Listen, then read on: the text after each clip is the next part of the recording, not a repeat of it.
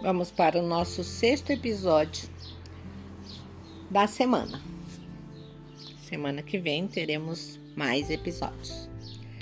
Então, é importante nós verificarmos que, embora o duplo etérico seja simplesmente uma parte do corpo físico, ele não pode normalmente servir de veículo independente de consciência, tá? no qual o homem vive ou atue. Ele possui apenas uma consciência difusa, disseminada em todas as suas partes.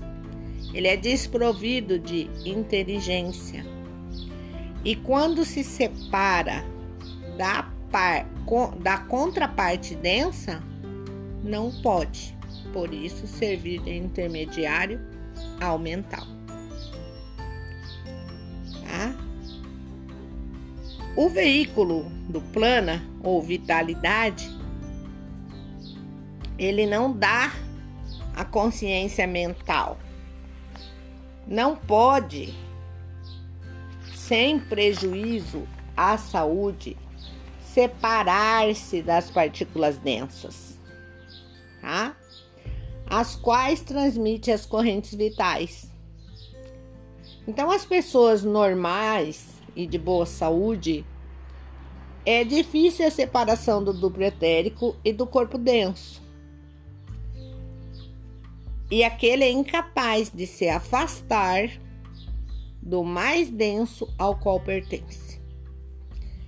Nas pessoas, aquelas que chamamos de médiums, de efeito físico, materializações, o duplo se destaca muito facilmente e a matéria etérica constitui então a base de numerosos fenômenos de materializações.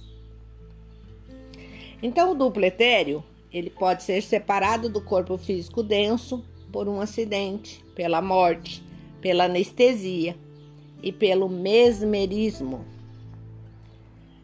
No caso de anestésico, a insensibilidade é consequência forçada da expulsão do nosso duplo etérico do corpo físico. Pois o duplo é o traço de união entre o cérebro e a consciência superior. Tá? Aí, as demais matérias etéricas, assim, expulsa, vai levar consigo o corpo astral amortecendo igualmente a consciência neste veículo.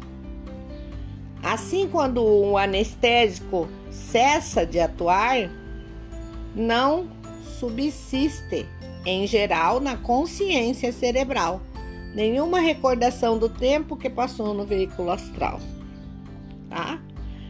Então, quando você está anestesiada, dificilmente você vai lembrar daquilo que passou tá?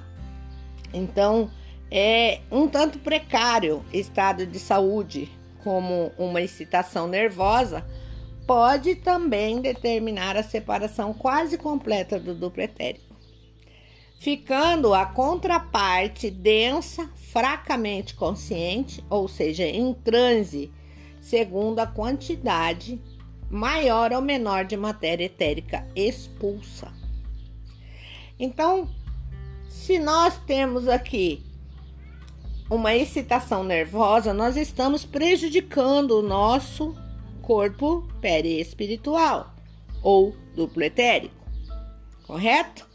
Então, a separação do duplo etérico e do corpo denso produz geralmente nesse último grande, né? É, é, nesse último corpo, ou seja, no transe aqui, quando quase se separa por causa da raiva, quando eu falo muito sobre isso. Raiva, raiva, ódio, tudo isso vai causar danos a você, tá? É, então, há uma grande diminuição de vitalidade quando você tem raiva os seus órgãos são atingidos imediatamente. O primeiro a ser atingido é o fígado, né? que é um órgão vital para nosso auxílio também dentro da espiritualidade. Então, o duplo ganha a vitalidade perdida do corpo, tá? é, quando o indivíduo projeta seu duplo etérico, o corpo parece inerte. Não é assim? Quando você faz uma projeção, então o mental é absorvido. Os olhos vão ficar sem expressão. O coração e os pulmões vão funcionar fracamente e muitas vezes produz grande queda de temperatura, ou seja, por isso muitas vezes nós sentimos muito frio, tá?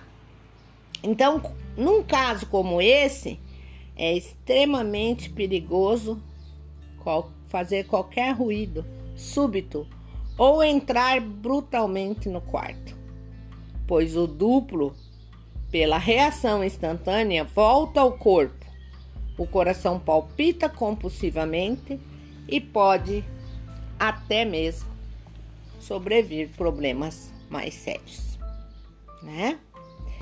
Então, é, é, é tão estrita a ligação entre o corpo denso e o etérico que uma lesão neste se traduz por uma lesão naquele.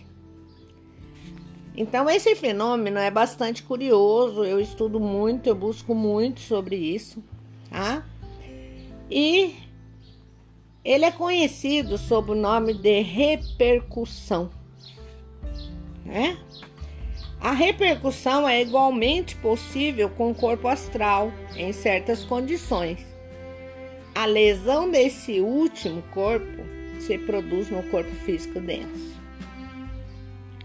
Então, provavelmente que a repercussão ocorre somente no caso de materializações perfeitas em que a forma né, é por igual visível e tangível, mas não quando é tangível, embora não visível, ou visível, embora não tangível.